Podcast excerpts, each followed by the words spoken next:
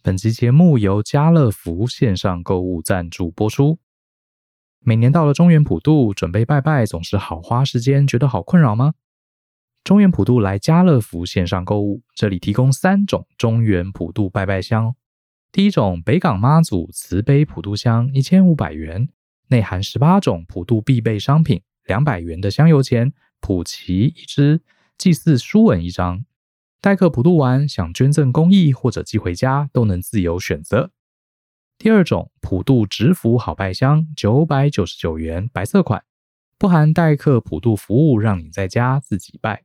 第三种中原祈福香，九百八十九元，家乐福中原热卖二十种商品，让你一次购足，冷藏、冷冻、常温三种商品一次到货，消费满八百元享免运优惠。新用户首次加入，再享有满千折百的折价券，以及满四九九元的免运券。详细资讯请见节目下方说明栏连结。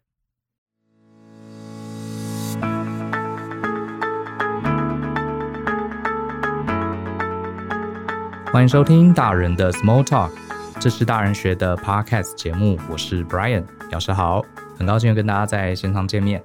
今天这一集呢，我邀请我一位好朋友，也是业界知名的企业讲师张敏敏来到我们的节目。Hello，敏敏老师，你好。Hello，Brian 好，大家各位听众朋友，大家好。好，我们今天也是这个远端哈，这个 Work from Home 的状况跟敏敏老师连线。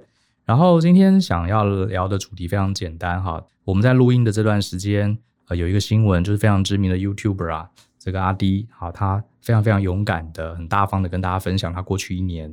在工作生活上遇到了压力，导致忧郁症的状况，所以今天我也想跟大家聊一聊。我们常讲在职场里面，真的有时候上班啊，好累哦。那个累啊，绝对还不一定是肢体上的累啊，真的是跟人相处、跟老板、跟客户相处好累哦，情绪上这个很受不了。明明老师，你是不是在过去对这个议题好像还蛮有研究的，对不对？对的，其实呃，最主要是我们常我自己之前在外商工作嘛，那呃，其实我们那个市场的变动性很大。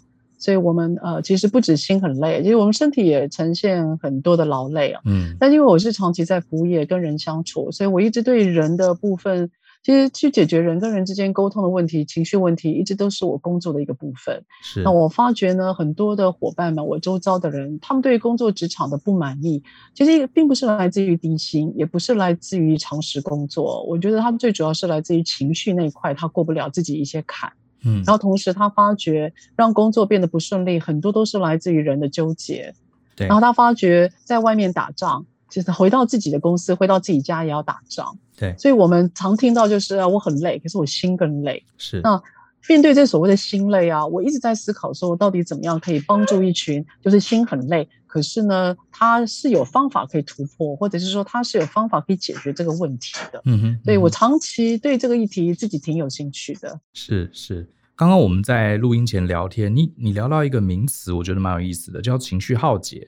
这个是、嗯、这是真的有这样的一个心理学的名词吗？还是只是我们一种对这种心心累的这样的一个形容而已？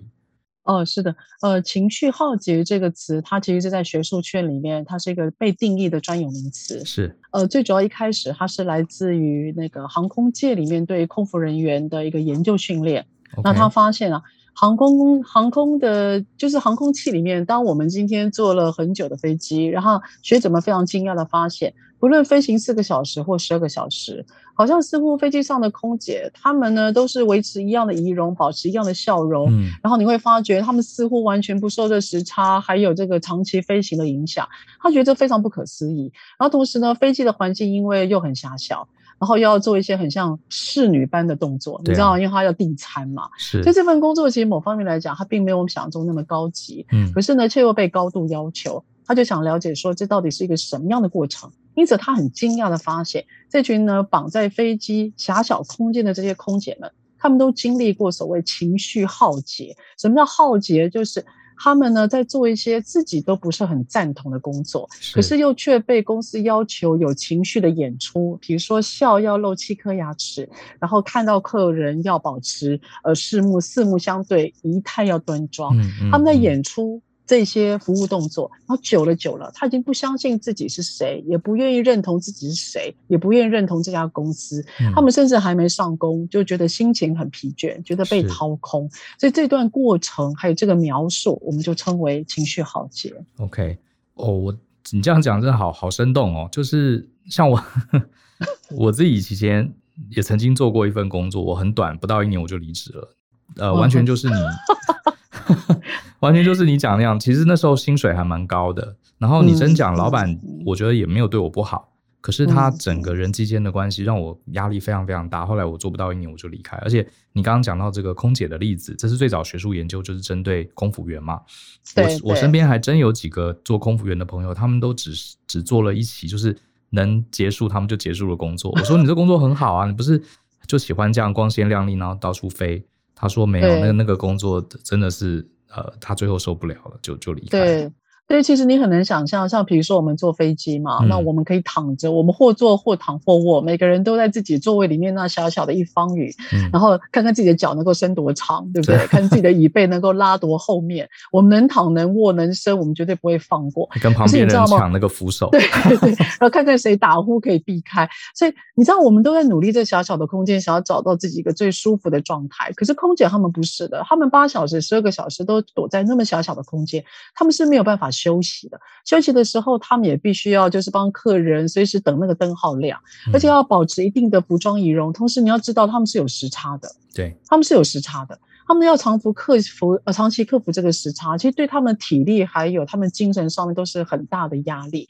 那这个空服员的研究啊，后来也到了医院的研究，嗯，就是他们后来。呃，去研究护士，哎，真的，我觉得也可能呼应现在我们台湾的状况。嗯、他就呼应那个护士，因为医院里面的护士，他们发现啊，他们的上司啊，也不是真的上司，他们要面对非常权威的人，叫做医生，对，他们要非面对非常无助的人，叫做病患，嗯，然后他们的工作环境都是惨白的，嗯、所以他们其实，在工作里面，他们上要对权威，外要对他们的病患，其实他们是无力发泄，跟只能完全付出。嗯、那人总是有极限的，所以他们也。发现，在护士的这个职业里面，也非常容易情绪耗竭。嗯，所以今天我在想，我们除了聊聊这个在职场上情绪的压力跟这个所谓情绪耗竭之外，呃，我们的制作人 Billy 他也选了几个，因为我们有一个 Podcast 的信箱嘛，这个这些年来很多听众他们都会陆续提一些问题，我们也挑了几个。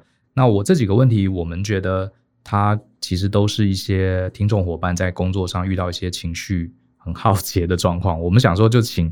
请明明老师可不可以跟我们一起来看看这些问题？也许可以给这些听众伙伴一些建议。好，好，来，我们来看啊，这边有一个问题，呃，这个这个同学，哦，他叫他说他是 T T 哈，他在一家，嗯、呃，他代号是 T T T T 说他是男生哈，他在一个中小企业服务将近两年，然后呢，他本来在大公司，后来转到这个中小企业。然后他才工作没两个月，他就发现一个问题，就是说他平常在公司里面对公司内部的政策啊、流程啊，有提出很多改善的建议，然后可是都没有提供解答。然后他觉得主要的原因是因为公这家小公司是女性主管当政，老板还有另外两位这个高阶主管都是女生，而且三位私交非常好，所以他们说啊，很多时候，呃，在公司里面他提出了一些建议，看起来是有被尊重、有被讨论。可是呢，这三个长官啊，包含老板，呃，可能下班之后吃了一顿饭，第二天就一百八十度大转弯，最后回到原点。然后他觉得搞了半天呢，都是这三个女性主管在做决定。那我们讲这些东西都只是泡沫，那又何必来开会凝聚呢？嗯，所以他说，他跟这家公司虽然都同事都相处的蛮融洽的，可是他觉得自己的情绪非常差，一一直不断在上演这样的事情。然后他觉得是一个煎熬，然后，这好像真的也是有点情绪耗竭哈。是否可以请张明老师为小弟解惑？很难哈，我觉得蛮难的。嗯、呃，首先 T T，你给我一个资讯啊，你说你在大公司服务七年，呃，不然我不知道你有没有这样的经验。当我们今天在大公司久了，大公司一个最大的特色就是它有制度，对，就它的。他的制度该怎么走？每个人该负的权跟责，我觉得明明文文规定倒是还蛮清晰的。嗯哼，就我我自己的经验，如果到大公司，呃，就是工作一段时间，到了小公司，我会有适应不良的问题。是，就是我的适应不良最主要是来自于，就是你会发觉他很多东西他不照着行文走，那很多东西他不照着制度走，很多都是老板的决策会决定这家公司的体质跟状况。嗯。所以 TT，你可能到了大公司，你习惯了某些制度跟流程，所以你到了小公司，我相信你应该不太习惯。就是非常中央决策型了，就是它不能讲集权，它是中央决策型的。是，也就是这家公司它最主要的决策不是来自于制度的运作，而是来自于老板的想法。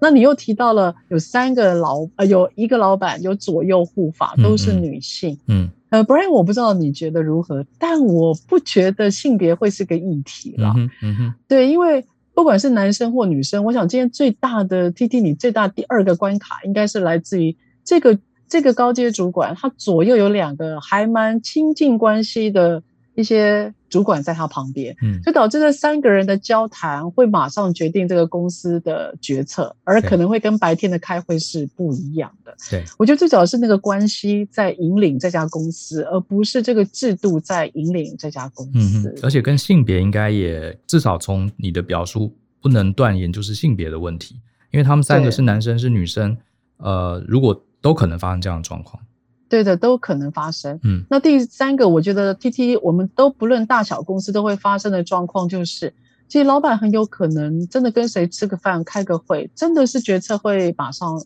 一百八十度转变。嗯，这个我们在大小公司都是碰过的，是，只是你的频率也许比较高了。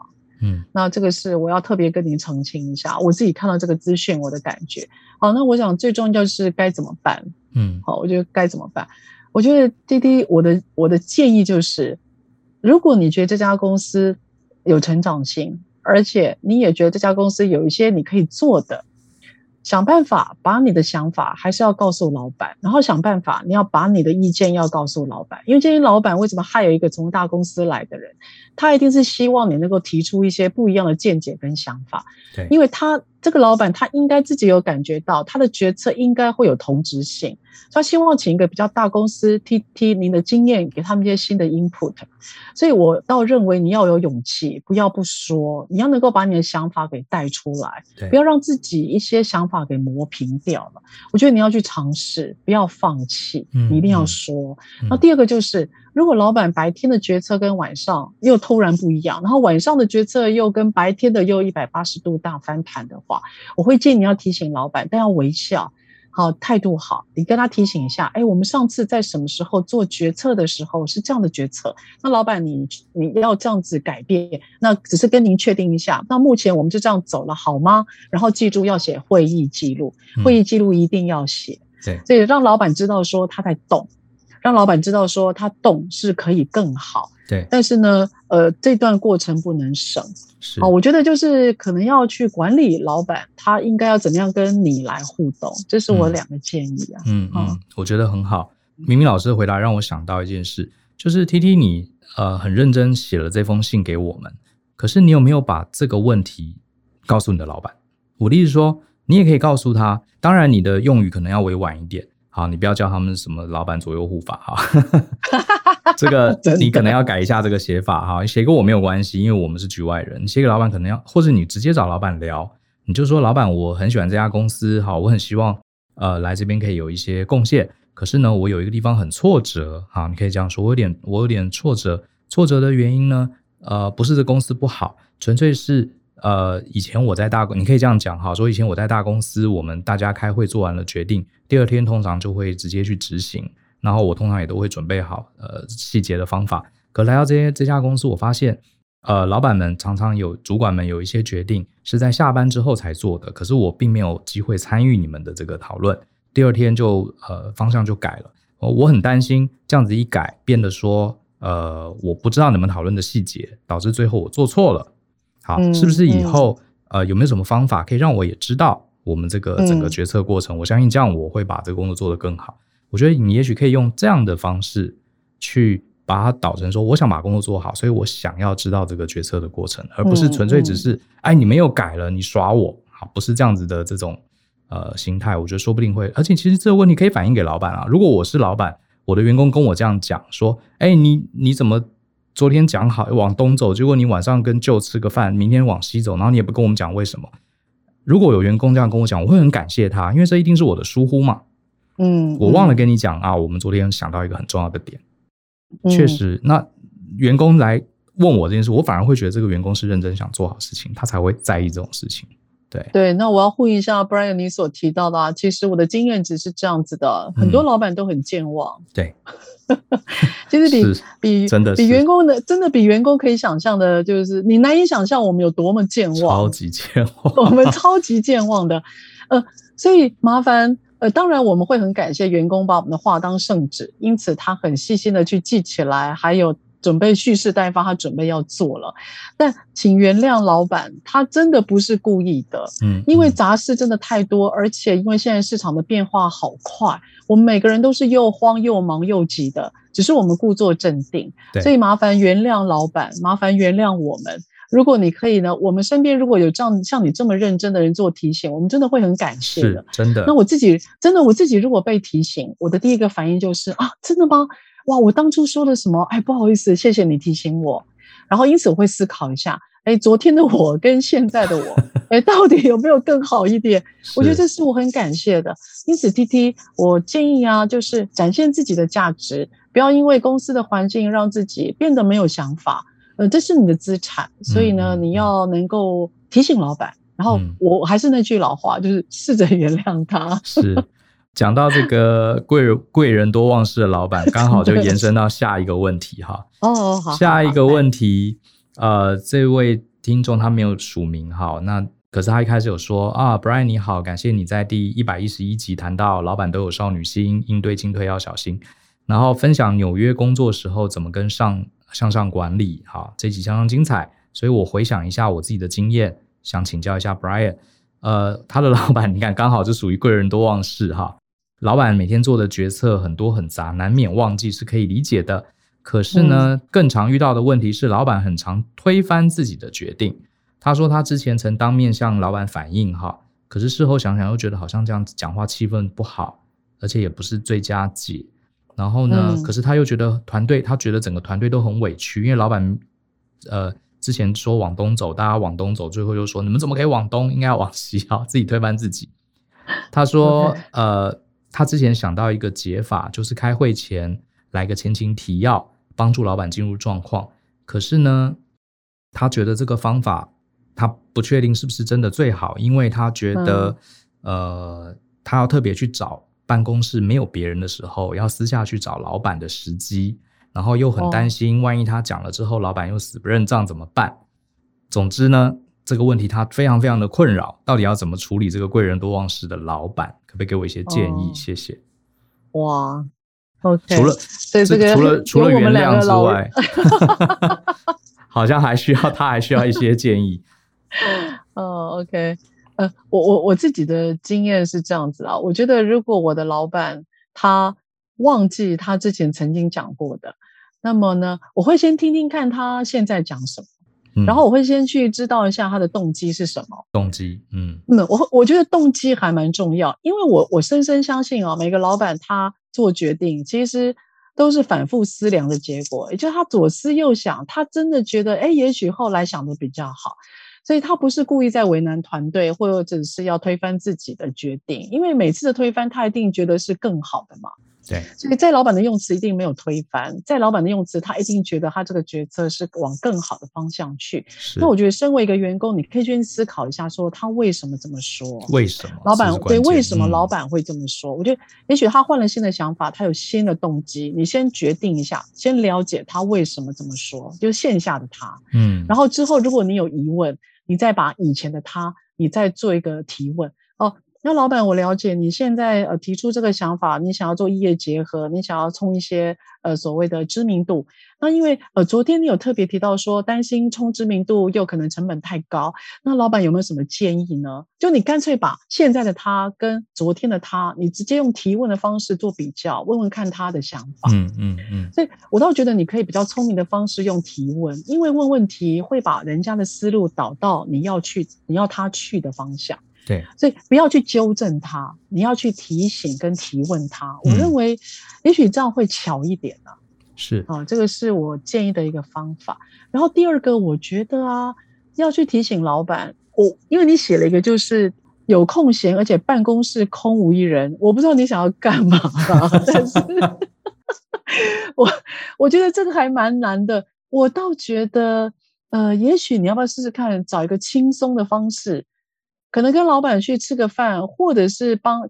呃，跟他去喝个午茶，或者是他要去哪里干嘛的时候，你陪他走个五分钟一小段，嗯，轻松一点嘛。你干嘛办公室空无一人，把门关起来，带接下来，对，接下来应该就是 刀剑齐出嘛，是这样子吗？那个太场面会太严肃，我倒觉得你用场面软性一点，跟他谈一谈你的小心情，应该都是可以接受的了哈。Brian，你觉得呢？我很喜欢你刚刚讲一开始这个。动机跟原因，我觉得很重要。Uh, 我觉得是这样子啦，就是说，我们当员工的这个帮老板做事情，有些时候不是只是把重点放在老板的决策，而是要把重点放在决策过程。嗯、好，我再讲一次，这个过程其实才是重点。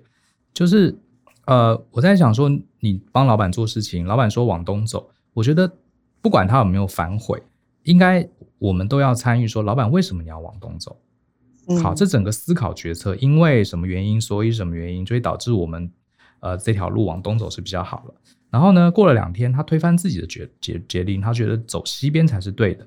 其实这个东边西边其实不是重点，重点是他一定在这个思考的决策过程中加了一些新的参数，或是呃，或是调整了他的一些价值观，所以导致最后结果是不一样的。可是我觉得结果不一样，我觉得不是重点。像我自己以前在上班的时候，嗯、我不是只是听命行事，老板说往东我就往东，然后过了两天突然说东是错的，然后我在那边生气，不会，我通常我通常会问为什么，就是，然后我会问他说，那什么有没有任何可能哪一个参数不变了，我们就要改往北走往南走？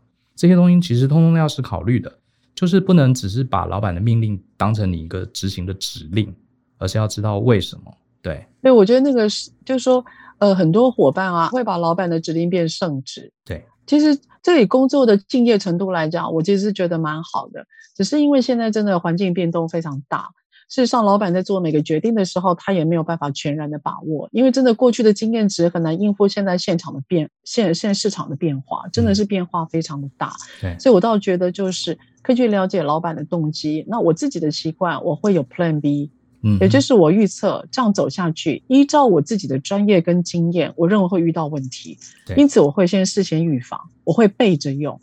等到老板要我往西的时候，我其实我已经准备三成了，这样会让我跟我自己的团队也不至于太慌乱。对，所以我反而会，我会先预防，我真的会预超前准备，这是我的工作习惯了。对，我这边也想提一下哈，其实这。刚刚第一个跟第二个问题其实有一点类似，就是在谈老板的决策，自己没有被 involve 进来，好，所以就觉得老板不断在赶决策。可是我也得提醒各位哦，你今天想要，你希望老板在做决定的时候可以尊重你啊，这个期望，它背后也是有代价的。也就是说，你愿，你他的代对员工的代价就是说，你以后上班呢，你可能也要担负一定的责任，因为你也是一个决策者嘛。好，做决定的人就是要负责，好，权责相符。嗯。所以你如果上班，你只想保持一个啊，反正我做八小时，哈，拿个几万块，公司好坏不干我的事。那如果你是这种态度的话，那我建议你，你就听老板的就好了，你不要去参与这个决策。可是如果你希望在职场上发光发热，你想要自我成长，你确实要考虑去参与这个决策，而且决策的责任你可能要跟老板共同分分担，决策的修改你也要跟老板一起讨论。所以，呃，有有些人用大脑上班，有些人只是出自己的劳力上班，这背后呃得到的东西也是不一样。这是你自己要做一个抉择，没有哪个好坏，好，可是你自己要想清楚，你不能说我又希望老板尊重我的意见，可是我又不想要为这些决策的过程麻烦负责，那这就矛盾了。好，这是我想要提的，对，对，很棒的提醒，嗯。好，那我们来看一下第三个问题。第三个问题，它署名叫台中的 Miss R，啊，R 应该是 R 小姐。她的标题是 Dear Joe and Brian，如何面对这个工作是我要做，却不被老板当成有能力的人，而只是当成一个执行者的情况。她说：“两位好，非常感谢大人学节目，让我不管在职场的工作上、人生选择上都有很多帮助。好，真是万分感谢。那她一直以来有个困扰呢，上级常常派下来的任务。”我都是很愿意给予意见哦，也很愿意出力。可是呢，每次做完呈现到老板面前的时候啊，总是会被一些比我更会讲话的人抢走功劳，所以自然而然，大家好像都会默认是那个抢功劳的同事做了所有的事情。那每当发生这样的状况，我就会觉得好生气，而且甚至会开始觉得，下次我就干脆不要抢着做算了，让别人做就好了，反正我就，呃，我最后也来抢功劳就好了。好，这个，请问这是我自己心态有问题呢，还是说这是职场都是这样子呢？恳请这个老师给予指点迷津，然后也非常感谢祝福大人学的 Podcast 越做越好，又是一个很明显感受到他的情绪在被这个工作给消磨哈。对啊，而且我觉得 Miss 啊她在写这个文字的时候是一个很得体的女孩子啊。对对对，嗯，看起来是蛮得体的女孩子。你看她在，她即使有情绪，她还是很理性的收个尾啊。是是是，不断的这个感谢大人大人的吧，觉得 对的节目这样子。对，我觉得她呃，是这样。我我我看了这段文字哦，其实会有一点点就是小伤心，就是我觉得。呃，很多人在工作上啊，我相信很多年轻伙伴，他们都是愿意出力，也都是愿意给意见的。但职场就是这样子啊，我们职场上有时候，他你的确很难每件事情都完全公平，我们只能力求公平。那呃，这是一个我们自己要的心态，就是呃，不要期待别人给我们公平，我们自己要知道说我们在追求什么，否则你在面对公平这两个字，你自己会觉得很心酸。因为很多人都很会说话，很多人都很会表达。那呃，甚至我我在我的在我的工作里面，有更多的女孩子，她不但会说话，会讲英文，会讲法文，身高一六八，然后体重只有五十公斤，穿起那个礼服来，她完全在镁光灯底下。那 我们这种呢，就是肥头跟一头猪一样。然后你就会发觉，那整个风采都没了。可是业绩谁做？我们做。但但你说这世界公平吗？它永远不会公平。这时候你要想。你工作是为了什么？你今天如果每一份工作你都期望被看见，或者说求一个公平，或至少你希望有人帮你摸摸头，我会说，那么你要学会一件事情。你的心理素质要强，你要知道自己要什么。然后，当别人的左言右语的时候，你不会为所动，你还是尊重，还有追求你自己要有的样子。他说由他说，今天主管他指派分呃指派任务给你，他一定是对你有信任的。那今天事情成或不成，其实主管心里也有数的。他不是一两天当老板了，那种花言巧语还有咬耳朵的事情，他没碰过吗？那种镁光灯下大家抢功劳的事情，他没看过吗？我倒觉得不要对老板或公司这么没信心。嗯、然后同事之间咬耳朵，这肯定会有的。你只要确定你做这份工作，你说了，你有没有做到？你有做到了，你今天对得起自己跟公司就好了。你不要去太被这样子的情绪给影响，而影响到了你本来美好的特质。因为我看到你有很多美好的特质。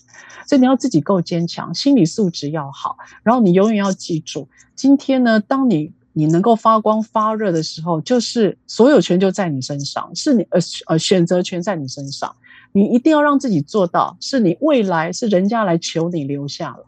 所以当你今天有这样的自信的时候，其实你根本不用担心到底镁光灯是谁拿走了。嗯，所以心理素质强，不要担心。嗯、对，呃，这一类问题其实我被问过很多次哈。我讲一个比较政治不正确的，我觉得，嗯，怎么说呢？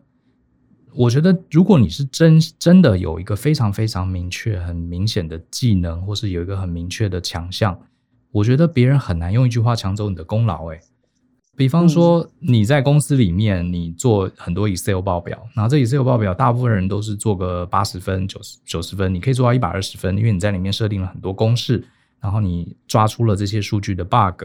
然后你做了一个回归分析，然后你把这个表格甚至做成范本，让老板自动可以填不同的参数，让它跑出不同的模拟。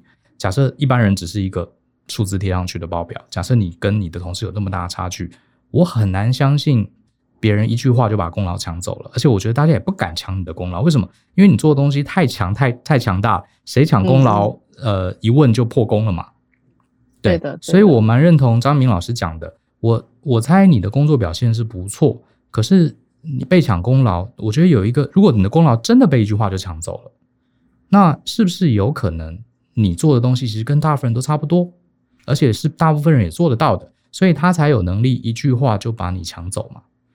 对不对？好，因为老板确实看不出你跟其他人做这个、嗯、这件事情到底差别在哪里。我我这样讲，也许虽然有点不客气，可是我觉得你可能自己要反省，一句话就能抢走的功劳，它可能不是真的什么了不起的功劳。对，嗯，对，这是一个蛮好的反反思。然后我另外呃，这 Brian 这样你讲啊，提醒我一个就小小的建议啊，嗯、呃，我建议就是呃，有时候记忆力好一点啊，对于当下的应答有帮助。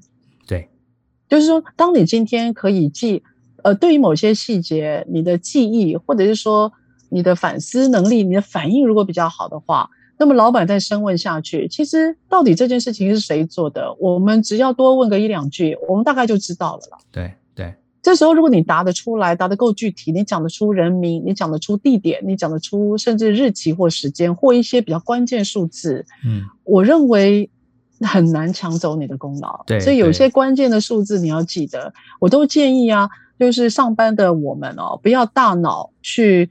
不要大脑太放太松，该记该背的一些资料还是要有。尤其如果你的工作是跟数字高度相关，可是一下子又看不出来到底绩效有没有马上反应的人，你就必须要让自己的过程里面要有阶段性跟指标性的过程。然后当老板问的时候，你可以说出来，然后再搭配，如果你有 Brian 刚提到的一些硬的技硬的技术能力，那真的就是无人可敌。对，哦，这个是我的我的建议了。是。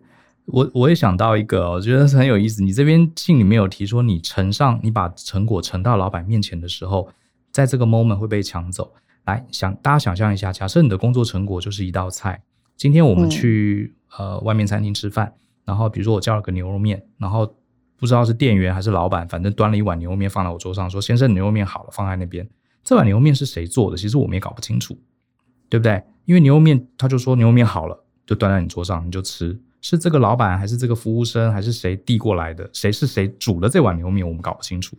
可是今天如果你去一个五星级饭店，叫了一个米其林的餐点，法国菜，你坐下来，这时候呢，送菜上来的人跟你说：“先生，这个是伊比利的猪肉的肩胛部分，每一只猪只有一百克，我们用疏肥的方式，包含发南发这个白白松露，啊，如何如何如何，怎么熟成？”噼啪解释，然后我刚刚在做的时候还加了这个呃勃艮第的红酒做调配，怎么样怎么样？讲噼啪讲一堆，你会不会相信可以把这个菜的细节讲那么清楚的？这个人一定是主厨嘛？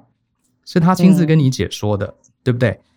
所以就是这个例子，就是刚刚冰冰老师讲的，你在呈上结果，你是把一碗牛肉面丢了，哎，老板牛肉面好了，拿去吃，还是你会去稍微解释一下，嗯、老板，我这个报表是这样子的，哈。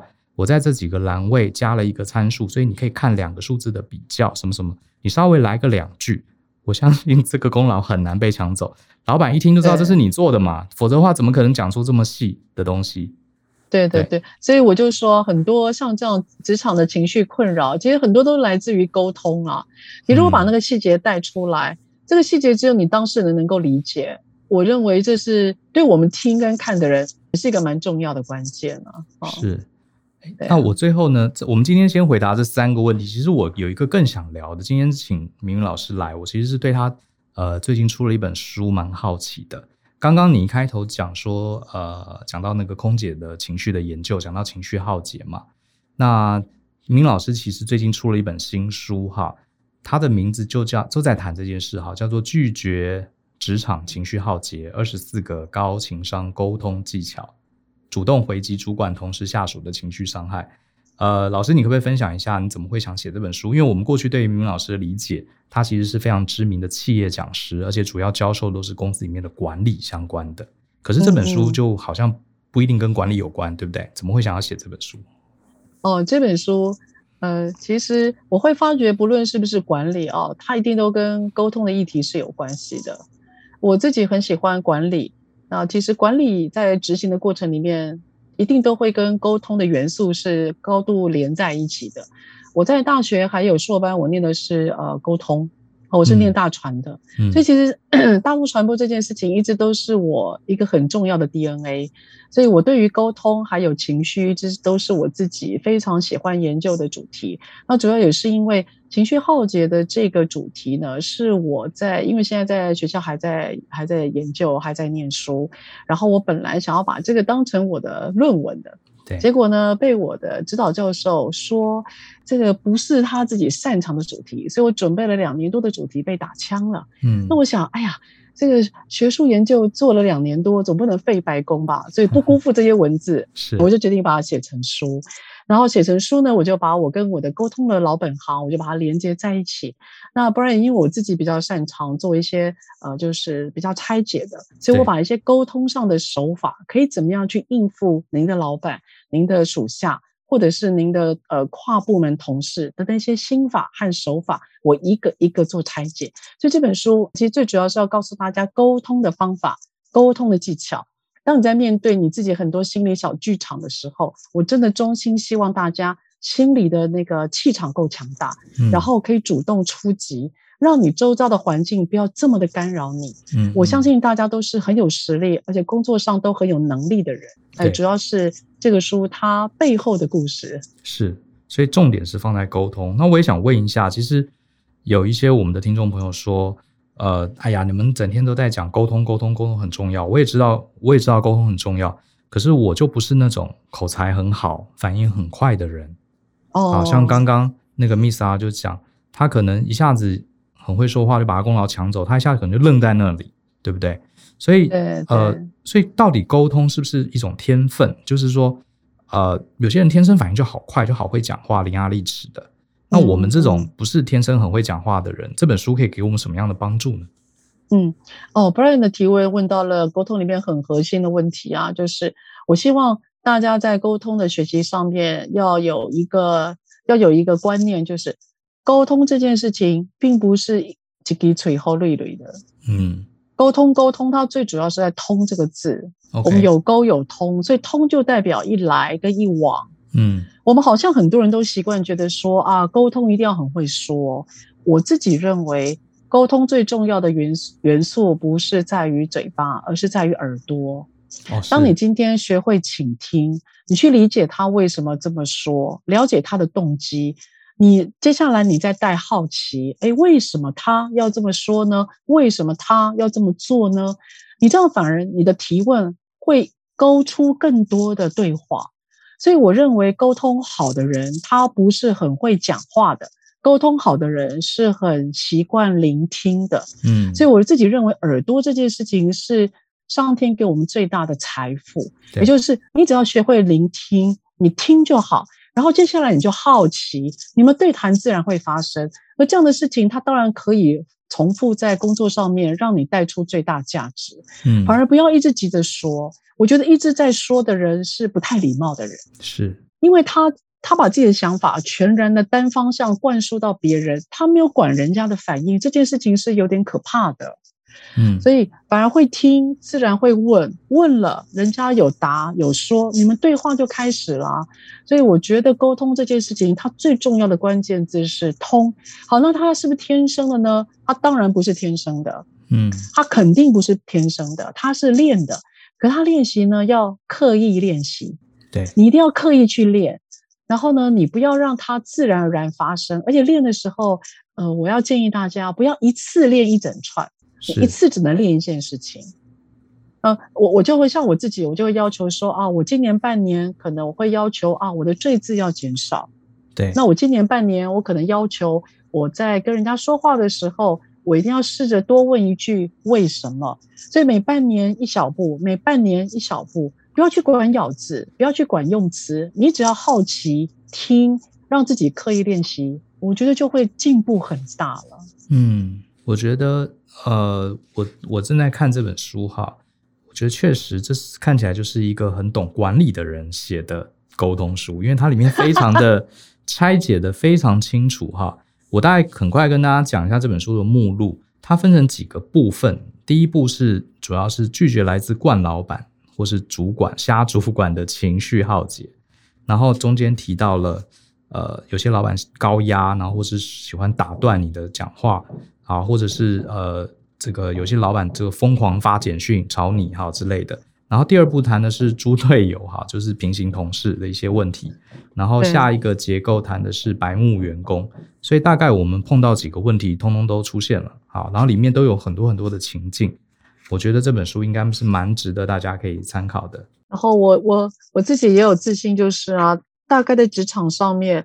应该这里面的心法跟方法已经可以涵盖百分之八十了。嗯嗯嗯，就我大概能够把我沟通上面能够拆解的，我大概都写进去了。是，而且我刚刚是多少用得上了哈？应该很有用。我刚刚看了一下那个专文推荐是吴宗佑教授哈，他台台湾大学心理系教授，他有写，他说坊间类似的书很多哈，可是他说大概有两种，一种就是非常实用。可是背后没有什么理论根据，哈，这种比较鸡汤的书。另外一种就是理论根据很多，可是呃，大家不知道怎么用。那可是他说这本书是一个完美的平衡，就是本身它非常实用，讲的都是真实的职场情境。可是因为明明老师他本身是这个呃台大博士班候选人，他本身就在研究沟通，所以他背后的这些学理的根据也非常扎实，并不是凭空而来。所以这本书应该蛮值得推荐给大家。谢谢谢谢 Brian。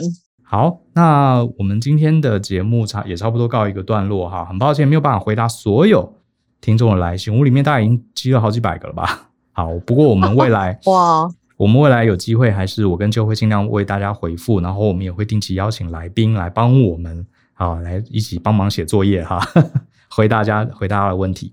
那最后是不是也请这个明明老师跟大家做个总结，就是我们在职场上遇到各式各样的情绪问题。呃，我们到底应该怎么样去面对？给大家一些最后的建议，好不好？嗯，呃，我觉得在职场上啊，我其实我自己也是一个有时候会心里有小剧场的人。那慢慢的磨练，我有一个小小的心得。我觉得当我们在面对职场上，尽量让自己学会原谅。意思是不要去评价一个人，你不要去评判一个人太早。嗯，你当你觉得他固执，你知道吗？你在跟他说话的时候，你就会验证哦，他真的很固执。当你今天觉得他小气，你就会在跟他的对谈当中，你就会说他真的很小气。是。当我们今天对人已经有评价，事实上你要自己反省，我们是不是自己也关上了沟通的那道门？嗯。我们怎么可以期望别人都来跟我们一样？我们其实应该更把自己的心打开，然后把我们的固执也打开，把我们有色的眼镜也打也拿开。嗯嗯嗯。我们应该更接纳别人的各种可能性。